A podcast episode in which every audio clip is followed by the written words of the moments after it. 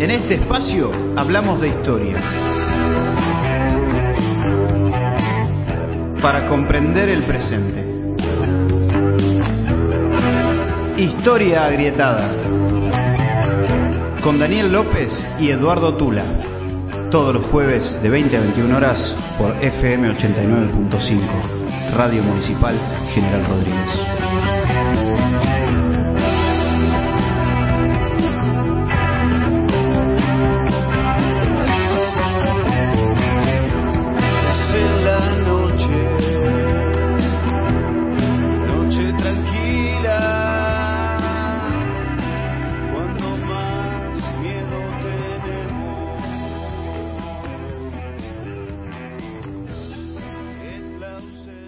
Buenas noches, General Rodríguez, amigos de la radio municipal.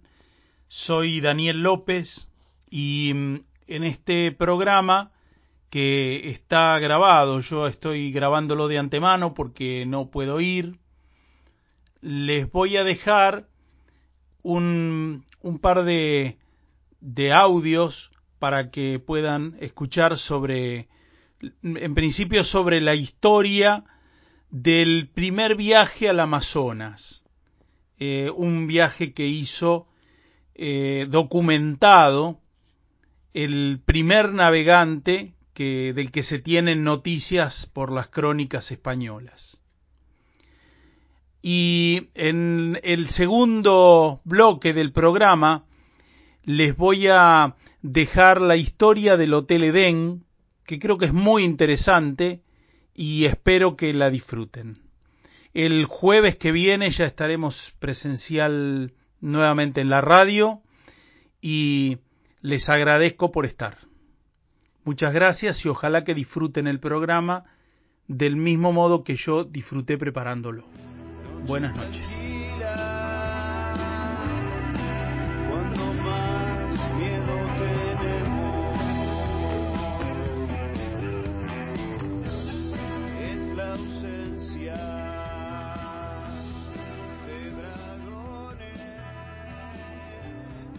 El comercio de especias eh, fue siempre un gran motor de la actividad. Eh, digo en la antigüedad, ¿no es cierto? Hasta que los portugueses se hicieron con, con las rutas de las Indias, eh, verdaderamente valían fortuna esas especias. eh, y el precio, por ejemplo, de la pimienta era casi equivalente al del oro. Hay que entender que las especias eran muy requeridas porque las carnes, no había conservación de las carnes y entonces, este, bueno, nada, les cambiaba muchísimo el sabor. Y aparte se hacían muchos productos. Este, bueno, eran muy requeridos el comino, las semillas de anís, el cardamomo, el clavo, el azafrán. Eh, por ejemplo, la nuez moscada era un remedio contra la flatulencia. Y, mm, este, y la canela, aparte del sabor dulce que tenía, permitía preparar un, un ungüento sagrado que se usaba en la unción. Canela se obtiene de un árbol que se llama Cinnamon verum. En realidad eh, es un árbol originario de Asia, de una isla que está justo debajo de la India, que se llamaba Ceilán, y hoy, que de donde viene también el té, un té muy especial de, de Ceilán, eh, hoy se llama Sri Lanka, esa, pequeña isla debajo de la India. Eh, hoy incluso la canela se usa en muchas preparaciones. Por ejemplo, en Estados Unidos hay un, roll, eh, un- una, como una factura, digamos por así decirlo, que se llama cinnamon roll, que es precisamente con canela. Ahí, ahí en Rodríguez se puede conseguir a la vuelta de los bomberos, justo en la esquina que está New Delhi, un almacén naturista. Ahí venden precisamente el rol de, de canela como una especialidad. Bueno, los conquistadores que vinieron a América hay que entender que vin- el- el- por primera vez vinieron buscando especias, buscando una ruta para las especias. Una, una ruta, digamos, que, que para ellos era para el otro lado, pero estaba casi vedada. Y entonces vinieron buscando una ruta para este lado hasta que obviamente encontraron América. Bueno, después, este, eh, una vez que, estuvieron en América, todos habían escuchado rumores de algo.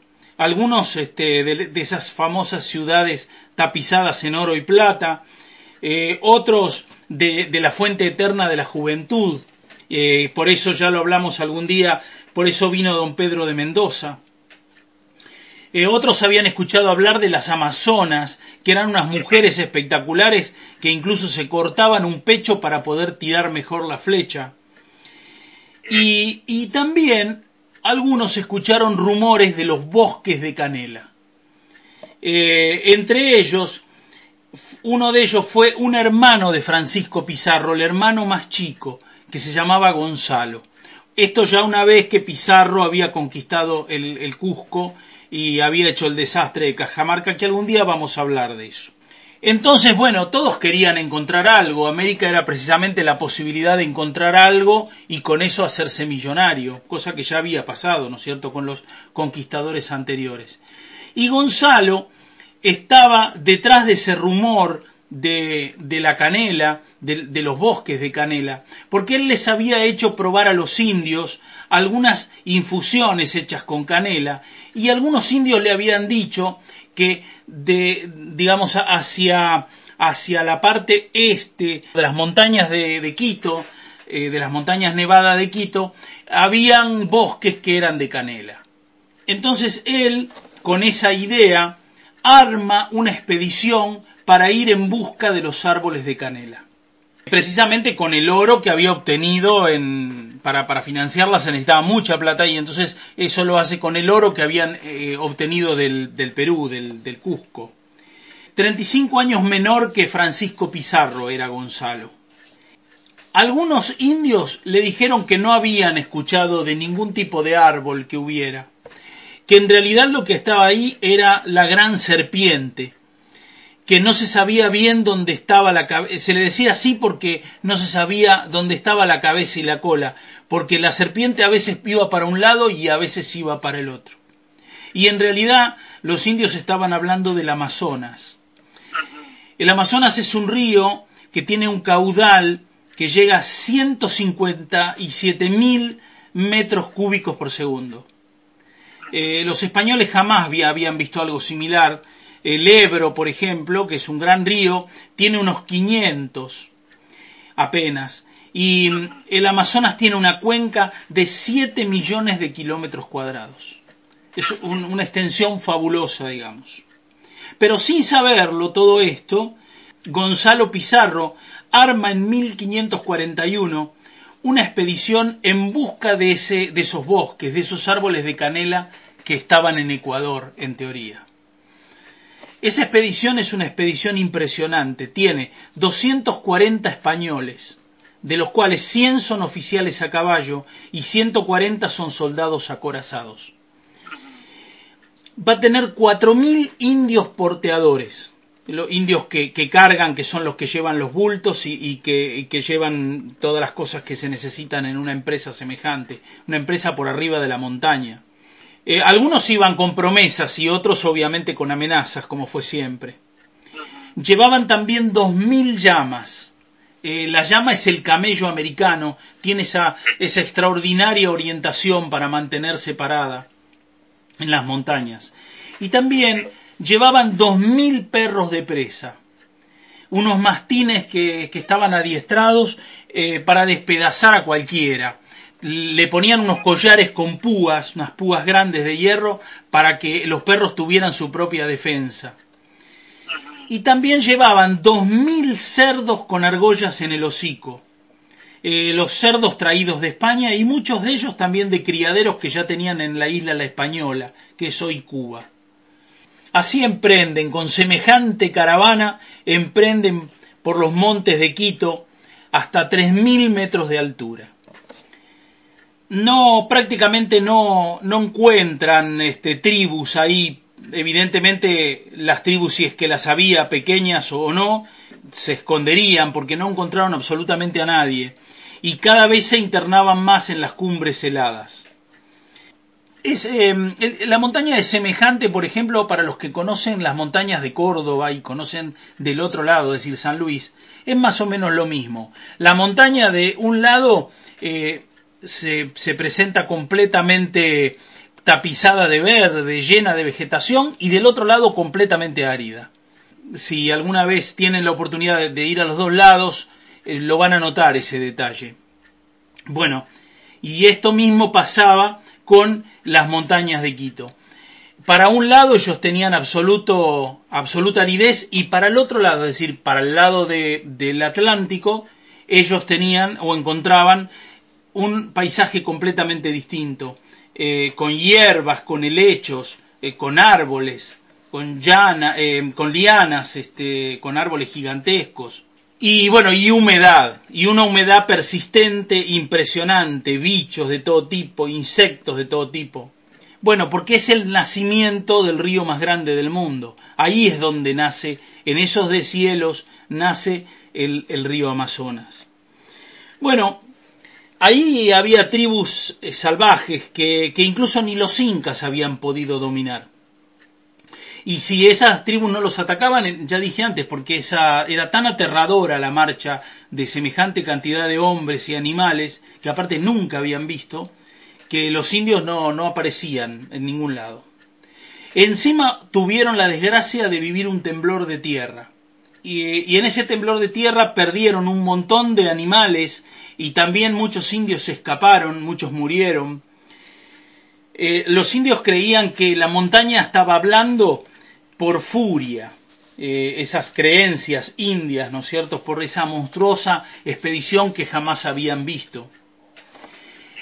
Bueno, días después les aparece por atrás una expedición que los viene siguiendo. Era un primo, era un primo de Pizarro, que era Francisco de Orellana. Francisco de Orellana era un hombre más grande, era primo de él, y era gobernador de, Guayaquil, una ciudad cercana, más al sur. Eh, él una vez ya los había salvado a los Pizarro. Algún día voy a contar esa historia que es muy interesante cuando los, los Pizarro estuvieron sitiados en el Cusco, después de, haber matado al, rey. Y bueno, a, a, Orellana le faltaba un ojo. Eh, Orellana se había enterado de boca de él cuando él pasó, cuando Gonzalo Pizarro pasó por, por este, su tierra, eh, se había enterado de la expedición y le dijo que lo esperara, que él también quería ir a la expedición. Y bueno, Pizarro le dijo que no, que no lo podía esperar, que lo iba a esperar en Quito, que él no podía detener toda esa caravana esperándolo por más importante que una persona fuera. Y entonces que lo iba a esperar en Quito. Pero después finalmente tampoco lo pudo esperar porque este, Orellana tardó más de lo previsto y entonces partió solo.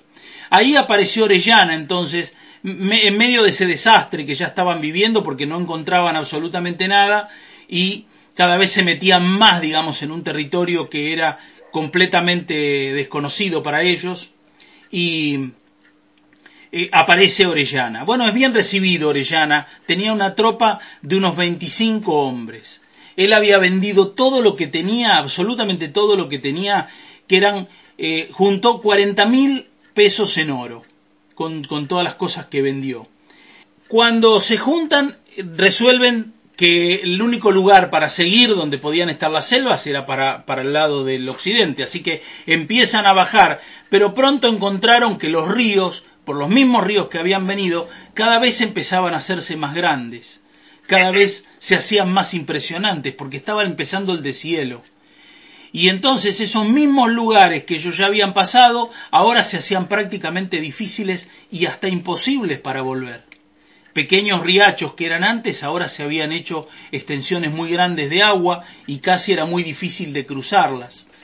Encima empezaron a tener problemas de alimentos, porque precisamente Pizarro, eh, en, en la desesperación, creyó que los indios le habían mentido y entonces, ¿qué hizo? Empezó a matar indios. Agarró y le dijo a los jefes que buscaran diez indios de los más influyentes, que los cortaran en pedazos y se los dieran a los perros, para hacer hablar a los otros indios. Y eso causó una conmoción terrible.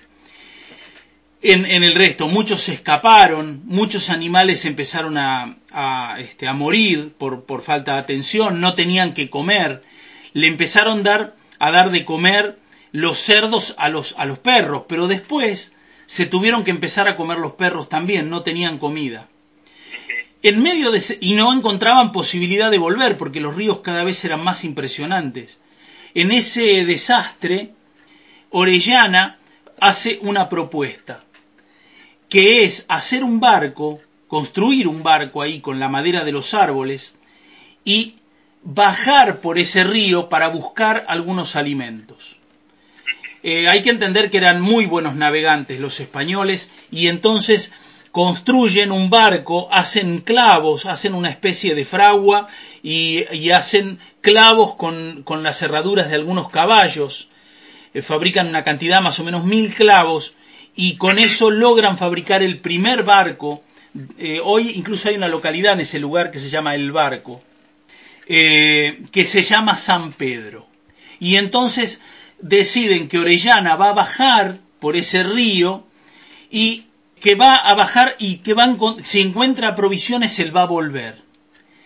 Y entonces Orellana, con 57 hombres, empieza a bajar por ese río. Gonzalo Pizarro se queda esperando que, que vuelva Orellana. Y entonces Orellana empieza a bajar lentamente por ese río, con ese, con ese bergantín improvisado, digamos, con maderas del bosque. Y empieza a bajar despacio buscando algunos alimentos. Los primeros días no encuentra absolutamente nada y una vez que baja, eh, más o menos a los cuatro o cinco días, encuentra un, una pequeña, unas pequeñas construcciones indias y unas canoas que estaban atadas en el costado. Bueno, bajan a ver, ahí pueden aprovisionarse con algunas cosas, no encuentran ningún indio. Evidentemente los indios se habían escondido en la selva y se agarra las canoas se, se las desatan y se las llevan las canoas. Y siguen bajando. Luego encuentra una cantidad muy grande de indios en la costa. Son los indios de un cacique que se llama Aparia. Ahí sí fueron bien recibidos. Logran tener parlamento. Orellana era un hombre muy instruido no solo que hablaba, aparte de idiomas, porque él hablaba latín y hablaba también francés, eh, pero aparte de eso tenía buen, buen trato con los indios y tenía buena manera de, llegar a los indios, digamos. Y entonces logra que le presenten al cacique y parlamentar con el cacique. Bueno, el, eh, ahí se queda una punta de tiempo. Eh, él se queda esperando que, que Pizarro venga con toda la tropa. Ahí. El cacique, mientras tanto, lo va poniendo en conocimiento de la inmensidad que tiene el Amazonas y de la, del territorio. A esa altura, también el río se hizo absolutamente caudaloso. Y entonces empiezan a considerar que es imposible remontar hacia arriba. ¿Por qué? Porque eh, en ese entonces los barcos eran movidos a remo y entonces había que remar corriente arriba o volver con un sistema que se llamaba navegar a la sirga, que era tirando con lianas desde los costados, eh, ya por tierra, digamos, tirando hacia arriba en sentido contrario a la corriente, cosa que era prácticamente imposible para volver. Entonces, entre todos, toman una decisión, él con sus soldados, toman una decisión definitiva y es continuar río abajo. Ahí entonces lo que hacen es fabricar otro barco. Tienen tiempo, esas tribus los abastecen de alguna manera y entonces él toma la decisión de hacer otro barco que se va a llamar Victoria. Eh, se van a agarrar algunas provisiones que les van a dar y se van a ir. Al fin y al cabo ellos también tenían la ilusión de encontrar la canela o encontrar oro, porque allá habían visto ahí que muchos indios tenían eh, unas, unas eh, se llamaban pateras, como si fueran unos, eh, unas pecheras de oro. Y, y, las mujeres también se adornaban las orejas con, con unos metales dorados, que evidentemente era oro, ellos lo conocían bien. Igual se cuidaron muy bien de no, de, de no manifestar ese interés por el oro, por miedo a que los indios los mataran, eran muchísimos los indios. Bueno, ahí va un cronista, un dominico, un fray, que es Gaspar de Carvajal, que es quien registra todo, y toda esta historia se conoce a través de ese registro de fray este Carvajal. Eh, él va llevando una crónica de la expedición y en un momento dice, por ejemplo, el miércoles de tiniebla y el jueves santo ayunaron a la fuerza porque los indios no les llevaron de comer. Es decir, si los indios no le daban de comer, ellos no tenían posibilidad porque no, no tenían manera, no sabían este, pescar y no, no, no tenían recursos. El 24 de abril se despiden del cacique y siguen viaje hacia abajo. En algunos poblados, eh, algunos indios les dan huevos de tortugas, que es lo que había, y en la mayoría los sacan a flechazos. Prácticamente no pueden parar porque los indios los, le- les mandan flechas todo el tiempo. Eh, más abajo, una vez que sigue bajando en las crónicas, dice Carvajal que aparecen canoas con unos indios hostiles, vestidos con cueros de caimanes y manatíes, que son vacas marinas, y de dantas, que son como tapires, tapados con esos cueros, los venían a, a guerrear, y, y dice que hacían un griterío enorme con unas trompetas de palo que tenían. El 12 de mayo siguen bajando y llegan a Machiparo, una tribu que tiene 50.000 indios, más o menos. Una tierra confinante con un territorio que se llamaba Omagua, donde había unos indios que tenían la frente aplastada, se la aplastaban a propósito para hacerse más belicosos. Eh, bueno, pasaron hambre, toda la crónica cuenta todo el tiempo eso, que pasaban hambre porque no tenían nada para comer y encima tenían miedo de chocar los barcos porque la corriente se hacía cada, cada vez más grande. El río, cuenta la crónica, que tenía una anchura tal que desde una orilla eh, no se podía divisar la costa opuesta eh, del, ancho que tenía. El 3 de junio descubren un río de aguas absolutamente negras, son como tintas. Orellana lo bautiza Río Negro, porque el agua no se juntaba con el otro agua, era tan, tan densa. Eh, es el mismo nombre que sigue teniendo hoy el río, Río Negro. A finales de junio llegan al territorio de las Amazonas. Creen que era ese, porque Ca- Carvajal lo, lo hace la crónica y dice que al entrar en combate las mujeres se ponían delante de los hombres, tomaban ellas el primer lugar para atacar, como si fueran las capitanas. Obviamente no podían parar, en ningún lado podían parar. El 6 de agosto siguen y llegan a una playa. Y finalmente, el 26 de agosto, terminan saliendo del río. Entran, este, estaban ya prácticamente en el estuario y terminan saliendo del río, eh, salen al mar. Carvajal en las crónicas calcula que habían recorrido unos 7.500 kilómetros. Estuvieron casi nueve meses arriba de esos barcos. Por la misma costa se dirigen al norte, a lo que hoy es Venezuela, y luego de ahí este, se reaprovisionan y, y, bueno, con otros barcos se van a España. Bueno, Pizarro lo quería matar. Cuando va a España le, le entabla un juicio por traición. Pero eh, Orellana sale, sale ileso del juicio, o sea, lo declaran inocente, eh, porque evidentemente él no pudo volver, porque es un río de donde nunca se puede volver no se podía volver. Basta mirar la cartografía del río en cualquier mapa, en, en, en, el Google Earth, en cualquier lado, y uno se da cuenta que es un río donde no puede volverse. Así que, bueno, consideran de que no había sido así, de que él no lo había traicionado, sino que en realidad no pudo volver. Y le, incluso le conceden el derecho de gobernador de esas tierras que él había descubierto, a Orellana, Francisco de Orellana, que, que está considerado en la historia como el primer hombre que hace la navegación, este, la navegación eh, con crónica, digamos, del, del río Amazonas. Y tres años después él intenta volver, pero ahí intenta remontarlo desde el estuario hacia arriba, hacia la montaña. Y bueno, no, no lo puede lograr. Tal vez no, lo hizo así para no encontrarse con Pizarro. Y no puede avanzar demasiado y al poco tiempo termina muriendo en, en ese intento de, de locos. Él muere en noviembre de 1546.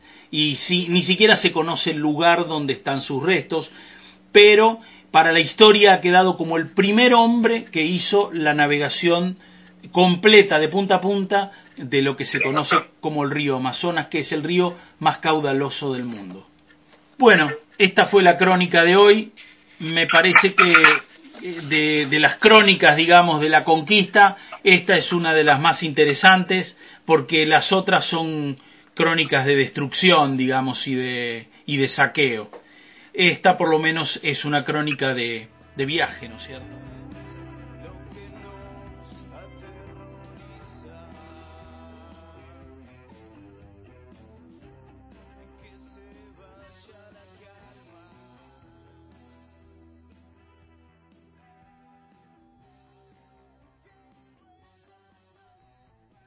Hasta aquí esta historia.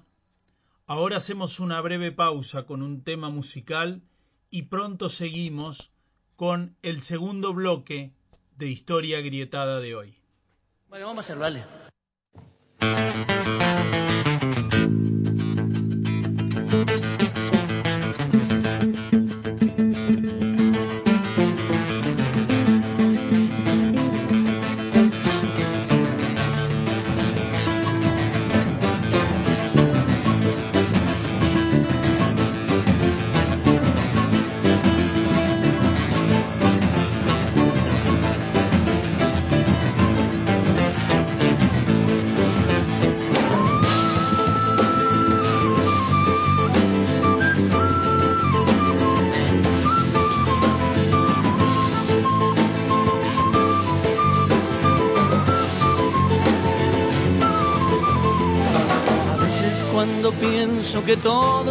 Perdido, voy hacia alguna de las formas de la muerte.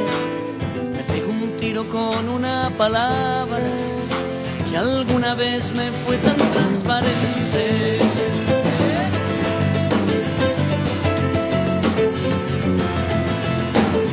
La ternura del agua que corre, refugio en la llegada de unos trenes.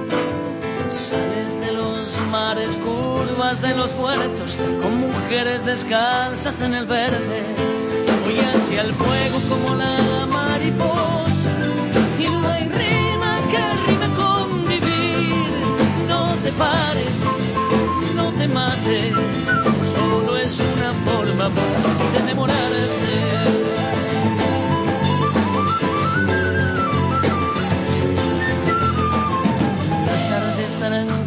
Cuando extraño todo.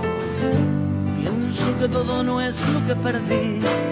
Una rosa de fe y a una costa de perder. Se pierde pero se gana. La lucha es de igual igual contra uno mismo. Y eso es ganarla. No te pares, no te mates. Solo es una forma más de demorarse.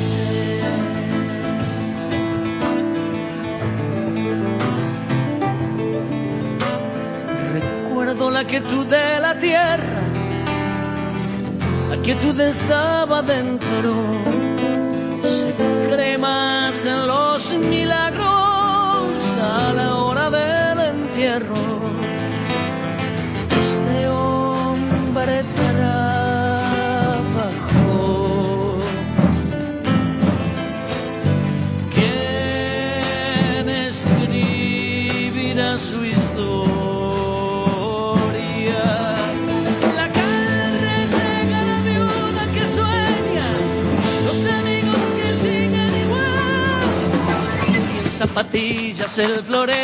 Vacío, quién sabe si se puso a pensar para qué vivo. Vivo perder. Voy hacia el fuego como la mariposa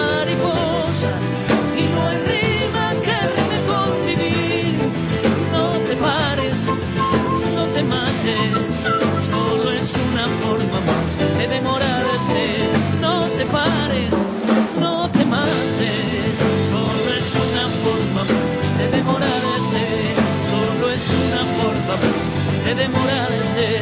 Solo es una forma más de demorarse.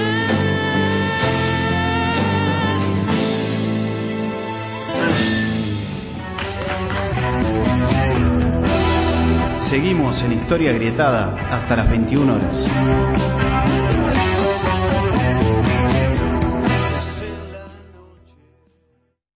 Eh, la historia de hoy es una historia que cu- cuya grieta tiene que ver, bueno, con el nazismo. Eh, hoy es el Día Mundial del Holocausto. No sé si, si por ahí lo dijiste dentro del, de, Las las, efemérides. de las efemérides, si no, no estaba yo escuchando en este momento. Este, y bueno, entonces eh, quiero hoy con todo respeto, digamos, contar la historia del Hotel Edén, que es también parte de nuestra historia, ¿no? Mm, Tenemos que, que conocerla es interesante, ¿no es cierto? Eh, la, las personas que, que, van de turismo, eh, seguramente que, que, fueron al hotel porque es eh, la atracción principal de, de, la localidad de La Falda. En 1897, un empresario, Roberto Valque, eh, esto es una historia prácticamente toda de alemanes, ¿no es cierto? Eh, este empresario, Roberto Valque, que tenía un hotel en el centro de Córdoba, eh, va, va, de visita a una zona lindante que había, porque La Falda no existía como localidad. Se hospeda en Huerta Grande, en la casa de un amigo que se llama Juan Kurt, y ahí, haciendo unos paseos, ve una estancia que se llama la Falda de la Higuera, una estancia gigantesca que tenía 900 hectáreas, justo al pie de un cerro que se llama El Cuadrado. Y entonces te, tiene la idea de hacer un hotel espectacular en esa zona. Hay que entender que esa zona, estamos hablando del de año 1897, era prácticamente un, una selva, ¿no es cierto? Era toda zona de espinillos, no había infraestructura de ningún tipo y entonces este hombre se, se le ocurre que ahí puede hacer un hotel de super lujo aprovechando las condiciones climáticas que tiene Córdoba, de su clima seco. Hay que entender que eh, en, en, Europa eh, estaba la tuberculosis, que no era otra cosa bueno que una bacteria, después más adelante un científico llamado Koch va, va a identificar el vacilo de Koch, pero en ese momento eh, hacía estragos la tuberculosis, era una enfermedad que atacaba los pulmones y traía también todo tipo de deformaciones. Eh, y no había cura para esa enfermedad, lo único que recomendaban era aislarse, más o menos como ahora, aislarse y este, ir a un lugar que tuviera clima seco eh, lo cual la provincia de Córdoba era ideal para eso. Entonces este hombre eh, junta voluntades, bueno, se asocia con este Juan Kurt, que era el amigo de él, y también con una mujer que era socia de él en el Hotel de Córdoba, que se llama María Herbert de eh, Kreuter, que eh, va a ser la socia también la tercer socia. Entre ellos tres van a pedir un, un préstamo, digamos, a un financista de Santa Fe que se llama Torkins, hay un pueblo que se llama Torkins, este, que, había hecho mucho dinero con los ingenios azucareros. Y entonces este hombre financia la construcción de ese impresionante hotel para esa época. Van a trabajar 500 obreros. Eh, van a tardar más o menos un año y cuatro meses en el medio de esa nada. Se tiene que trasladar absolutamente todo. Para mejorar, digamos, las condiciones del traslado, el gobierno de Córdoba ofrece hacer llegar la estación de tren, que va a quedar a 15 cuadras de lo que es el hotel, digamos. Bueno, entonces comienza la construcción del hotel, que va a tener un estilo ítalo-francés. Ya habíamos hablado de la cantidad de, obreros que venían de, Italia y de Francia especialmente, muy especializados en la construcción, y ellos trabajan para darle ese toque este, a la instalación del hotel, digamos, a todo nivel, porque ellos pretenden turismo no solo el, las, las, altas esferas argentinas, sino también traer el turismo europeo. Eh, ah. Esa era la idea. Y entonces eh, el estilo del hotel, que va a ser estilo ítalo-francés, por supuesto, va a tener en el inicio 100 habitaciones y va a tener cuatro baños por planta. El baño era un, digamos, la gente no se bañaba todos los días en esa época. Ese es el, digamos, el, modo, ¿no es cierto? No es como hoy que la gente se baña prácticamente todos los días. Pero en ese entonces eso no era frecuente. Y el mecanismo del baño era un mecanismo escalonado, es decir, se preparaba el agua en una bañadera grande y se bañaba primero el hombre, después se bañaba la mujer en el mismo agua, y después se bañaban los niños y finalmente se bañaba el personal de servidumbre, digamos, que, acompañaba a los niños. Todo con el mismo agua, esa era la mecánica, digamos, de, de baño de esa época, ¿no es cierto? Va a tener en ese entonces un comedor impresionante para 250 personas, iba a tener un comedor auxiliar para los niños, porque la gente adinerada no comía con los niños, digamos, los niños comían aparte con el personal que los asistía. Eh, había casi una división entre los grandes y los niños, no, no, no estaban todos juntos todo el día como se acostumbra más hoy. También tenía el Salón Imperial que permitía dar conciertos de orquestas y fiestas, eh, los conciertos de, de, orquestas en vivo, obviamente. Y también tenía sala de lectura y para jugar ajedrez, que era muy común en, en esas este, en, en esas esferas.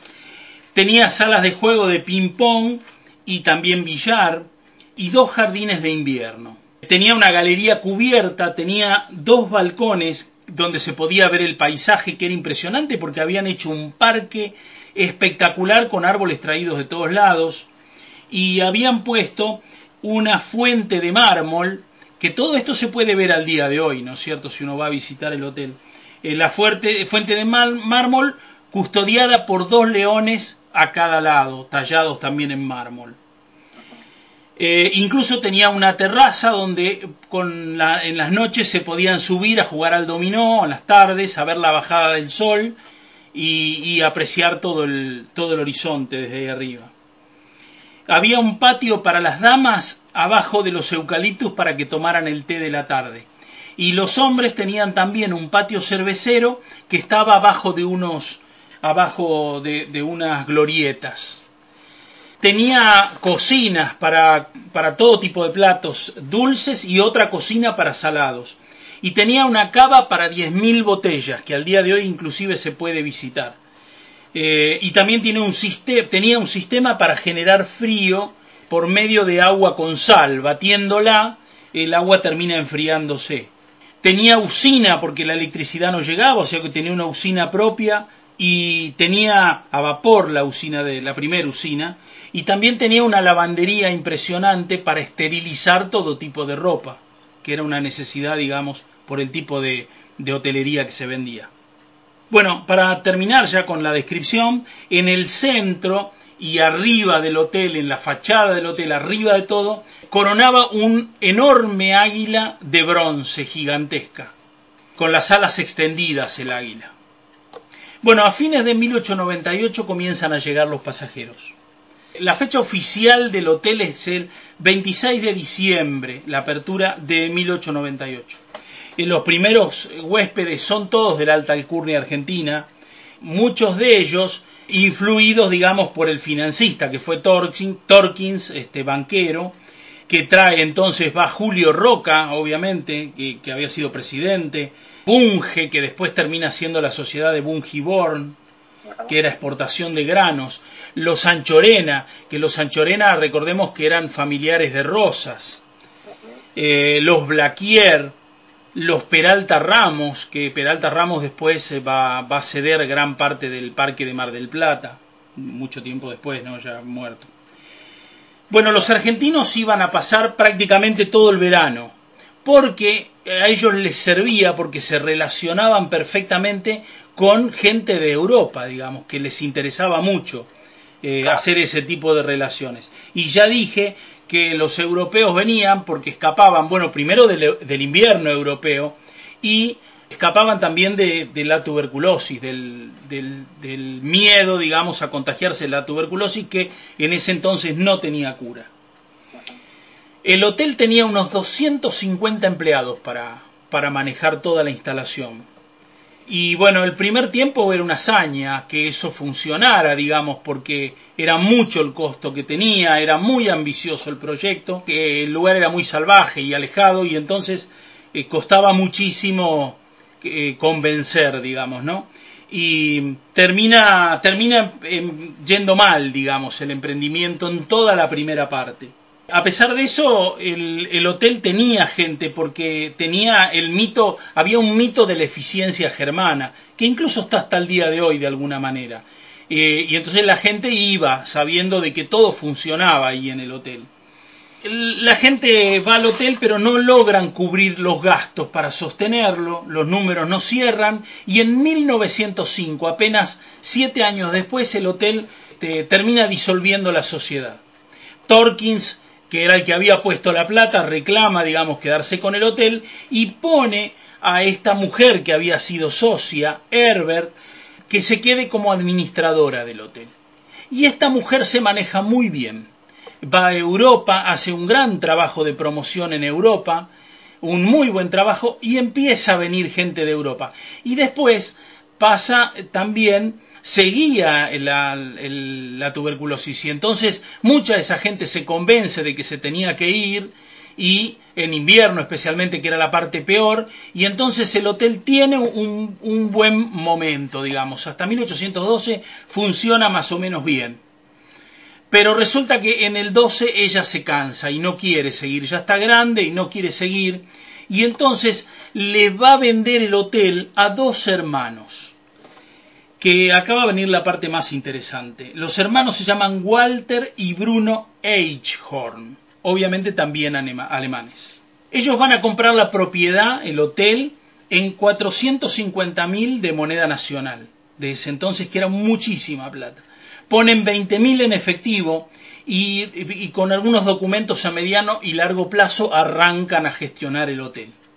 Pero también eh, empiezan a tener problemas financieros, no pueden pagar porque el hotel no alcanza, digamos, los costos de, los servicios que vendía el hotel no alcanzaban, y entonces empiezan a lotear algunos terrenos más alejados.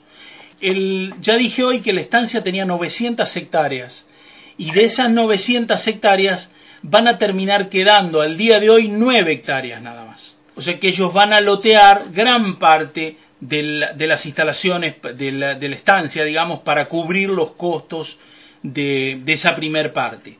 Pero después tienen una ayuda inesperada y que es la Primera Guerra Mundial. Esa Primera Guerra Mundial hace que mucha gente huya de Europa. Y bueno, Argentina es un buen destino para venir entonces empiezan a tener eh, un mejoramiento de la situación del hotel. Y ahí, con, esa, con ese dinero, más el dinero de la recaudación de la venta de las propiedades que estaban haciendo, que era muy grande, se van a hacer un montón de ampliaciones que había quedado chico, digamos, para el hotel inicial, ¿no es cierto? en los servicios. Entonces se incluye una piscina impresionante, una cancha de golf. Ya le ponen adelantos, por ejemplo, eh, cabinas telefónicas que no había. Ponen un coto para cazar zorros, que hay muchos zorros. Ahí incluso en el día de hoy, si uno va con el auto por esas calles eh, de tierra, los ve a los zorros y hasta vienen a comer cerca y todo. Y incorporan una flota de autos Forte para trasladar desde la estación cosa que antes se hacía con carros, incluyen el auto, que era una modernidad, para el traslado de la estación a los pasajeros. Y ponen una antena de radio, que va a ser muy polémico el tema de la antena de radio también, que permite recibir señal de radio nacional e internacional, y algunos dicen que la antena incluso podía transmitir señales hacia Europa van a renovar la fachada del hotel y, y, el estilo nuevo va a ser un estilo colonial. Cambian el estilo que tenía ítalo-francés y le van a poner tejas al frente, a los techados. Lo hacen con estilo colonial. Queda muy moderno y es una época donde empiezan a venir artistas también. Daba chic ir al, al hotel. Fue Arturo Toscanini, que era un músico eh, europeo impresionante bueno, Rubén Darío, que era un, un poeta de, de, de, mucho prestigio y aparte de moda. Berta Singerman también, que era una actriz. Eh, algunas personalidades del mundo, eh, Eduardo de Windsor, que era príncipe de Gales, y Humberto II de Italia, que era el duque de Saboya y era heredero al trono de Italia. Eh, eso digo para que uno tenga una dimensión de la gente que visitaba el hotel. Todo era la alta alcurnia, ¿no es cierto? Eh, inclusive la familia, el Che Guevara, eh, lo lleva también a él porque él era asmático, chiquitito, él siendo un niño, lo lleva porque él era asmático y el padre de él era un hombre adinerado. Otra de las personalidades que pasa porque se hace una cumbre científica y van científicos de un montón de lugares y uno de los científicos que va es Albert Einstein también, y hay una foto de él que la pueden googlear, la pueden buscar, está en las escalinatas junto a un montón de otros científicos. Él está en el medio. La historia eh, dice que él no se queda en el hotel, que él simplemente está de paso en el día, y algunos historiadores dicen que por su condición de judío a él no lo dejan quedarse en el hotel. Esto no está documentado, es simplemente eh, parte de la historia de lo que se relata. Estos Walter y Bruno, eh, ya dije que eran alemanes y en la década del 20, en un viaje, Walter y la esposa de él conocen a Hitler. Hitler era un, candidato en ascenso, digamos, él quería ser canciller y tiene una campaña bajo el Partido Nacional Socialista Obrero, que después se le va a llamar Partido Nazi. Y ellos apoyan no solo eh, eh, van a apoyar la candidatura económicamente y aparte la apoyan desde la voluntad y traen, digamos, todo ese mensaje pro Hitler, como Hitler político, digo, a la Argentina. Hay una desclasificación de documentos que hace el FBI en 1995 de la investigación que hicieron del matrimonio y hubo uno fechado un documento fechado el 17 de septiembre de 1945, donde eh, la mujer de, de, uno de los dueños del hotel, Ida Bonfert se llama ella, afirman una fiesta en el Hotel Edén que antes de que los nazis obtuvieran el poder, ella coloca la cuenta con 30.000 marcos para que Goebbels, que era el ministro de propaganda y prensa de Hitler, los, los administre. Este, esto es un documento oficial, ¿no es cierto? Bueno, Hitler llega en febrero de 1933 a ser canciller de Alemania. Y ellos van a recibir un agradecimiento escrito y son invitados a la Cancillería cuando Hitler este, asume y, y, ellos lo reciben en mayo de 1935. Les dan una condecoración con medallas de oro y reciben un diploma escrito por él donde les agradece personalmente el apoyo que le dieron. Cuenta la historia que en el hotel eran muy frecuentes los saludos con la mano extendida. Digamos, era como, como una promoción de Hitler en Argentina. Y las banderas del partido y también los retratos de Hitler. Dicen que ahí en el hotel es donde se arma la famosa reunión que después se hizo en el Luna Park. Hay fotos de esos, de esas reuniones. En 1939 las tropas de Hitler invaden Polonia y da inicio la Segunda Guerra Mundial la guerra relámpago que hace Hitler, que es una cosa impresionante para esa época, hace que sus triunfos se extiendan por toda Europa. Esto es parte de la historia de la guerra, yo no voy a entrar más de ahí. Eh, Ernesto Guevara Lynch, el padre, escribe un libro mucho tiempo después que se llama Mi hijo el Che. Y en ese libro él cuenta que en el hotel funcionaba una antena con la que se transmitían en vivo los discursos de Hitler, o sea, los acontecimientos de la guerra y los discursos de Hitler. Y cuenta que en el Salón Imperial estaba decorado con una imagen gigante de Hitler y debajo de él se brindaba cada una de las victorias. Después se conocería mucho más adelante el horror de la guerra, completo, digamos, y entonces mucha gente va a tomar conciencia, otras no lo hicieron nunca. Más tarde reciben a siete marineros a trabajar. Son marineros del Graf Spee, del submarino que el mismo capitán hunde, digamos, frente a las costas de, de, Montevideo para no entregarlo y que no se vean este, los avances tecnológicos que tenía Alemania. Y algunos de esos, de esos eh, marineros van a trabajar al hotel, digo por la vinculación que había, ¿no es cierto? Unos meses antes del fin de la guerra, el hotel recibe un montón de refugiados nazis que estaban ya huyendo de los aliados. El país en ese entonces estaba gobernado por Juan Perón y permanece neutral hasta casi el último momento, donde ya era inminente la caída del eje y entonces Perón le declara la guerra, pero mientras tanto se había mantenido la neutralidad y por eso que la Argentina le vendió a todos los países, tanto a los aliados como a los del eje. Este país tenía, aparte de los alimentos, tenía eh, las minas de tungsteno, eh, el tungsteno es un mineral muy duro, muy duro, es uno de los que tiene más alto rango de fusión por arriba del hierro por eso se lo usaba para hacer los filamentos de las lámparas. Y, y en la época de la guerra se usaba precisamente para los tanques de guerra, para fabricar. Este, y acá había minas de, de tuxteno, muchas muchas cerca incluso, ahí en San Luis, en Concarán, mucho, mucho se exportaba a Europa eh, mineral. Bueno, en el 45 termina la guerra. Hitler y parte de, la plana mayor resisten en el búnker. Eh, debajo, eso estaba debajo de la Cancillería y finalmente el Führer es derrotado en todos los frentes, ¿no es cierto? Las primeras tropas que llegan al, digamos, al lugar de la Cancillería son los rusos. Y ellos son los que encuentran la escena final del suicidio de Hitler y su esposa, de Braun. Esa es la historia oficial, ¿no es cierto? Bueno, muchos piensan que no fue así, que Hitler vino a Argentina. Hay un periodista de Neuquén que se llama Ariel Abel Basti, perdón. Tiene varios libros escritos muy interesantes, los recomiendo al que le guste ese tema, eh, que asegura que él vivió en Bariloche.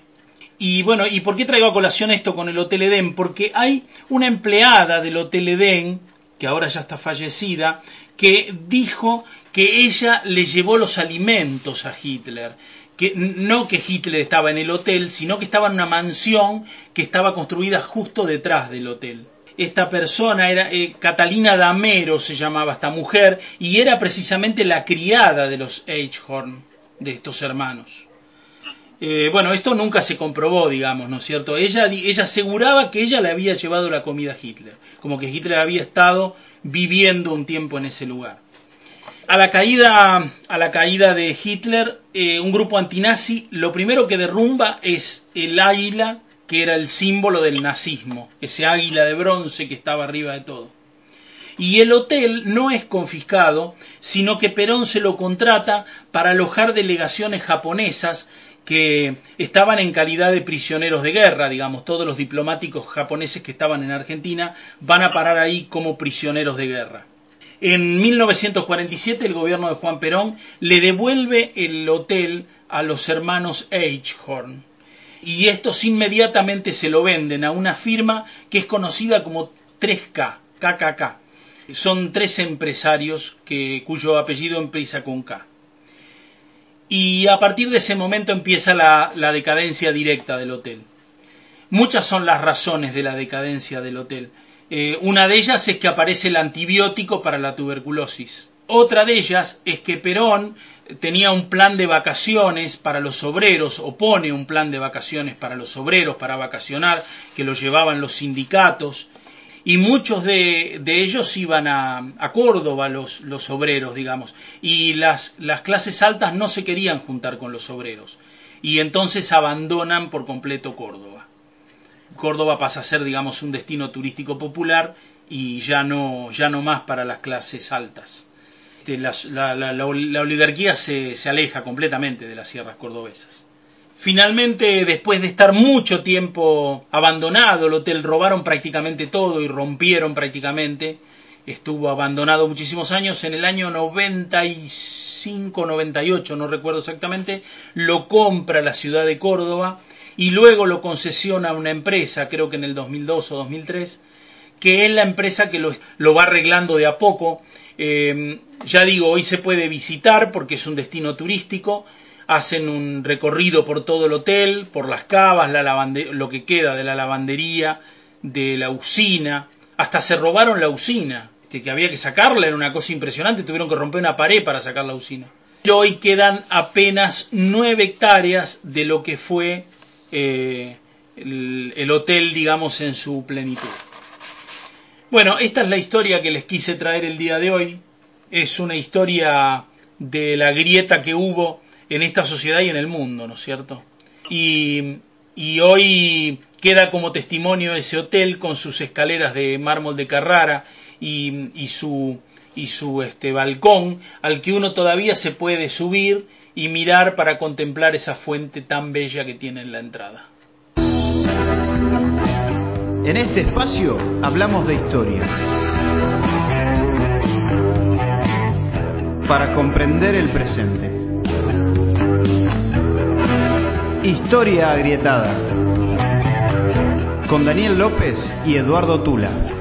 Todos los jueves de 20 a 21 horas por FM 89.5, Radio Municipal General Rodríguez.